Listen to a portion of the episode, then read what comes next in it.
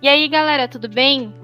Nós somos estudantes de psicologia da FAI Centro Universitário em Curitiba. Eu sou a Aline. Eu sou a Caroline. Eu sou a Larissa. E eu sou a Maria Eduarda. Eu sou a Rayane. E no nosso podcast, a gente vai falar sobre uma pessoa muito interessante que passou pelo nosso país e deixou grandes marcas e revoluções importantíssimas para a psicologia brasileira. Ela introduziu as obras de Jung no Brasil. Já chutou quem é? Bom, gente, sem delongas, a gente vai falar um pouquinho sobre a Anise da Silveira.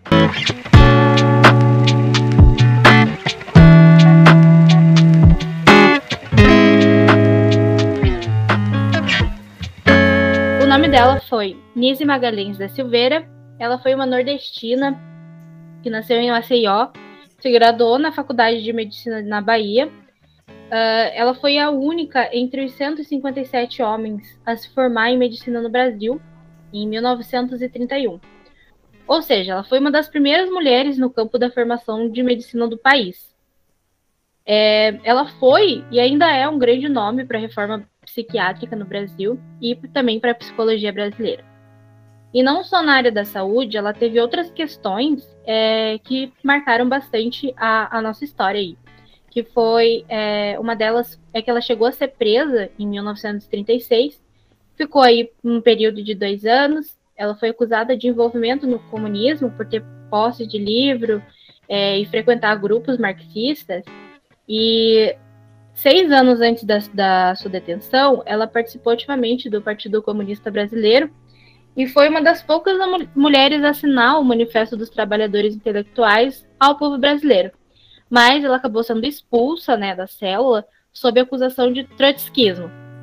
É, ela também foi contra o ato violento dos enfermeiros em clínicas psiquiátricas, que também gerou né, a luta antimanicomial aqui no Brasil. E é uma data muito importante, que acontece dia 18 de maio. E também, não menos importante, foi uma das pioneiras do Jung em território brasileiro e foi aluna dele. Por causa da sua prisão, ela teve que ficar afastada né, da sua área de atuação por um longo período e antecedeu sua entrada ao Centro Psiquiátrico Nacional Pedro II, que foi nesse lugar que ela se desenvolveu né, os seus conhecimentos e começou a sua revolução em suas atuações. Bom, eu vou continuar falando da Aline, que nas técnicas psiquiátricas ela foi totalmente contra, pois ela considerava aquilo algo agressivo aos pacientes pois usava eletrochoque, lobotomia, camisa de força. Enquanto isso era feito, ela investia nos métodos humanizados na recuperação de pacientes. Por discordar desses tratamentos tradicionais da época, foi afastada para o Departamento de Terapia Ocupacional em 1952. Fundou no Rio de Janeiro o Museu do Inconsciente para abrigar o acervo de seus pacientes. Em 1956, criou a Casa das Palmeiras, que é uma clínica pioneira em regime externato, um centro de reabilitação para pacientes regressos de hospitais psiquiátricos, que nesse local o paciente poderá se expressar a sua criatividade, sendo tratados como pacientes externos numa etapa intermediária entre a rotina hospitalar e sua reintegração à vida na sociedade. Tem a base da humanização dos tratamentos psiquiátricos, e no lado artístico do paciente como terapia ocupacional. Os hospitais antigamente exigiam internações, tinham trancas e não permitiam a expressão artística dos, dos internos. Casa das Palmeiras era conhecida como Pequeno Território Livre. Criou também um ateliê de pinturas e modelagem, que fez com que as pessoas expressassem seu interior através da arte, com as cores, formas e símbolos, tendo a demonstração das suas angústias mais profundas. O que parece com maior frequência eram os círculos esquizofrênicos, que seria uma desorganização e fragmentação, foi chamada como arte-terapia. Com isso, criou a coterapeuta. Usou a psiquiatria junguiana, que utiliza as relações emocionais entre os pacientes internos e os animais, que observou a facilidade entre o paciente e os animais. A médica desenvolveu o conceito de afeto catalisador, que os animais têm a qualidade que se torna um ponto de referência estável no mundo externo, que facilita a retomada de contato com a realidade. Essa ideia é que o paciente tem um ponto de apoio seguro, faz com que com que o paciente se organiza psicologicamente. Com esses, com esses tratamentos melhorando bastante. A médica faleceu aos 94 anos, em 1999, no Rio de Janeiro. Permaneceu internada por um mês devido a complicações de uma pneumonia e morreu por insuficiência respiratória.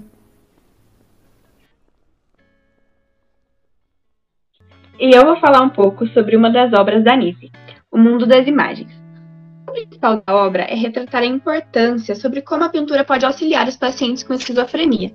Na obra, Nise explica que os psicóticos precisavam de um lugar livre para explorar suas ideias e, ainda mais importante, eles precisavam encontrar uma maneira de se comunicar. Isso porque, na maioria das vezes, o esquizofrênico se encontrava com uma mente num meio muito caótico e, através das imagens, ele poderia expressar as suas emoções, reorganizar sua mente e externalizar suas experiências. A parte mais complexa era compreender o que o paciente queria dizer, sem alterar o seu significado. As obras dos pacientes esquizofrênicos eram cheias de símbolos e imagens, portanto, demandava paciência e estudos para sua compreensão. Por conta disso, foi aberto um ateliê de pintura dentro do hospital, para servir como um espaço acolhedor e compreensivo.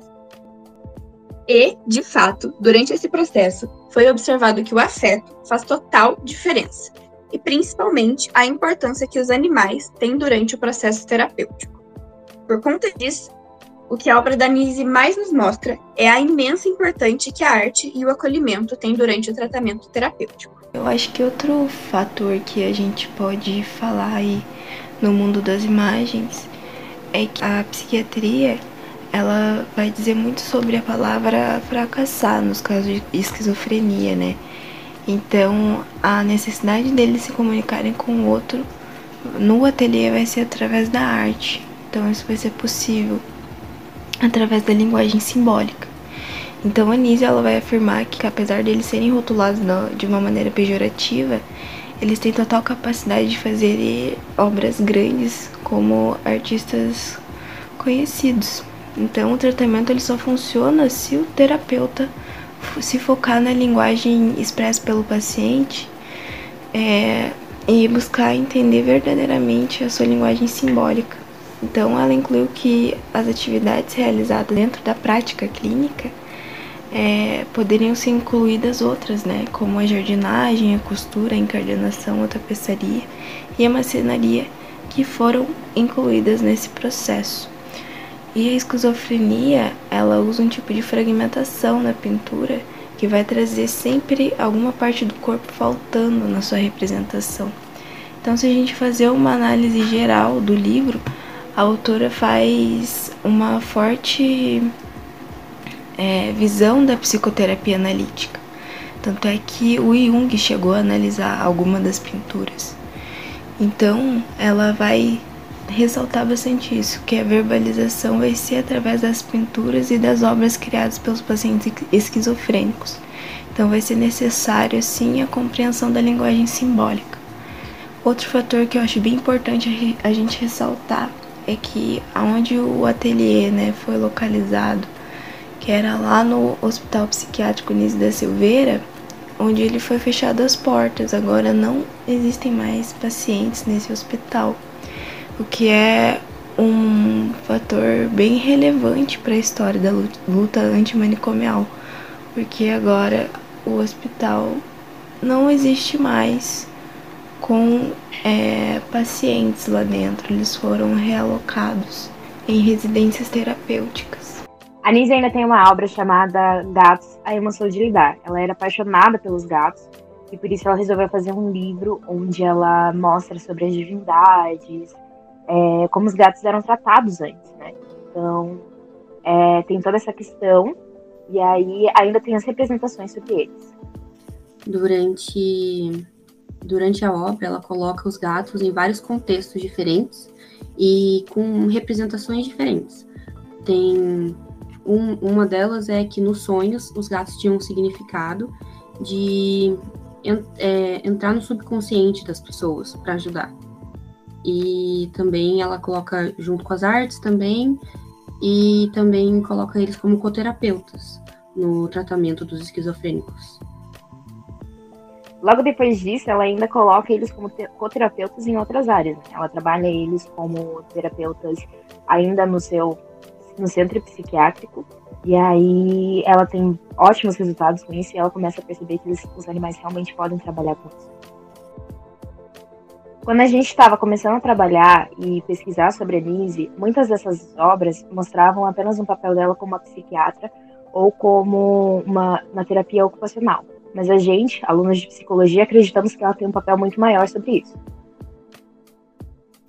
É, ela colocava também os gatos como um afeto diferente, diferente é, um carinho pelos pacientes que, na verdade, né, os gatos não enxergavam eles como pacientes, e sim como pessoas que estavam ali que precisavam de atenção e carinho. Então, era nisso que a Anice acreditava. É, e outra questão que também fez com que ela tivesse uma grande marca foi na luta antimanicomial, que uh, ela introduziu né, a arte na, na terapia das pessoas que estavam né, nos manicômios. E ela não aceitava de jeito nenhum o tratamento que era feito naquela época. Era totalmente desumano. E a arte salvou muita gente e a, a forma como ela via a arte nessa questão de salvar as pessoas é, foi muito assim interessante realmente revolucionário para a época.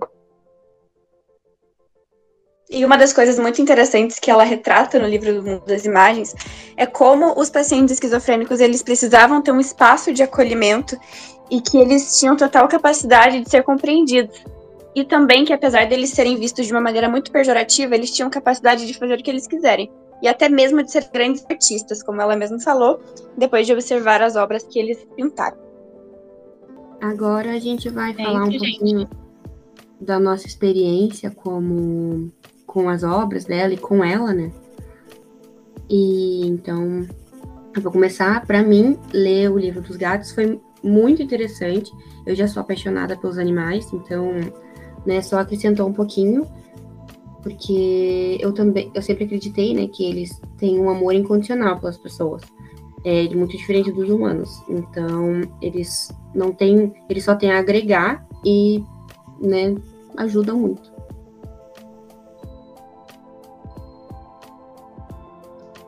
Bom, é, eu gostei bastante de, de ter trabalhado com ela, porque eu não fazia ideia nessa questão da arte e eu acredito muito que, que a arte ela realmente pode salvar tanto na arte de você pintar, na arte de você escutar música, de você fazer música, é, compor. A arte em si, é, ela realmente toca e, e ver o progresso que os pacientes tiveram quando eles estiveram em contato com a arte fez com que eu me apaixonasse. Eu não tinha ideia de que ela estava envolvida nisso e também na, na questão da luta, né, para acabar com os manicômios. E isso realmente foi muito, muito interessante. Uma das coisas mais incríveis da Nice foi ver como ela tinha as ideias visionárias e como ela lutava por essas ideias, como ela encarou muitas questões, foi presa, mesmo assim ela não desistiu.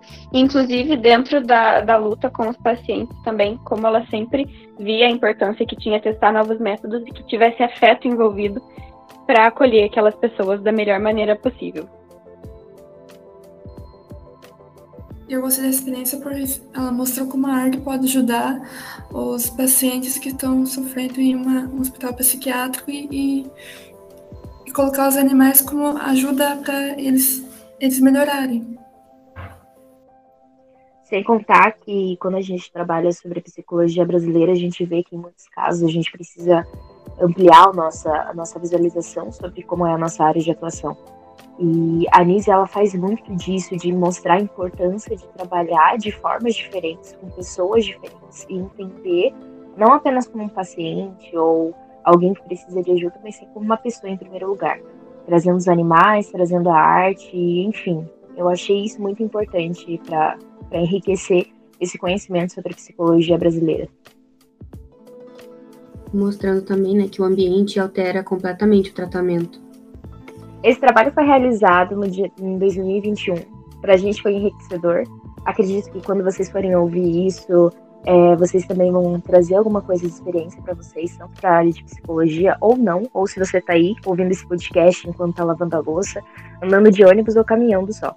Então, a gente agradece por ter ouvido até aqui, por ter aprendido um pouco mais, ou se interessado em aprender um pouco mais sobre a análise. A gente espera que dê tudo certo para você, assim como para a gente deu nesse trabalho. Obrigada e um ótimo qualquer dia da semana que você esteja assistindo isso.